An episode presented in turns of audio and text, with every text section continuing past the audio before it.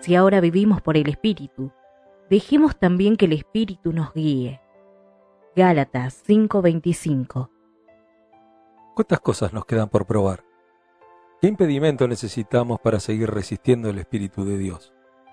Podemos entristecer al Espíritu con nuestras palabras y acciones, que son movidas por la bronca y también por nuestra desobediencia. Podemos organizar golpes de estado espirituales, conspirar contra el Espíritu en nuestra mente. Incluso podemos apagar el Espíritu echando baldazos de agua sobre las enseñanzas de Dios. Pero hay algo que nos ayuda a mantenernos en sintonía con el Espíritu. Sabemos que el fruto del Espíritu es amor, gozo, paz, paciencia, benignidad, bondad, fe, mansedumbre, dominio propio. Estos son indicadores en nuestro panel de instrumentos espiritual. Entonces, cada vez que los percibimos, sabemos que estamos caminando en el Espíritu. Siempre que nos faltan, sabemos que estamos fuera de sintonía con Dios. Entonces, ¿por qué no hacer nuestro mejor esfuerzo para seguir el consejo de Gálatas 5:25?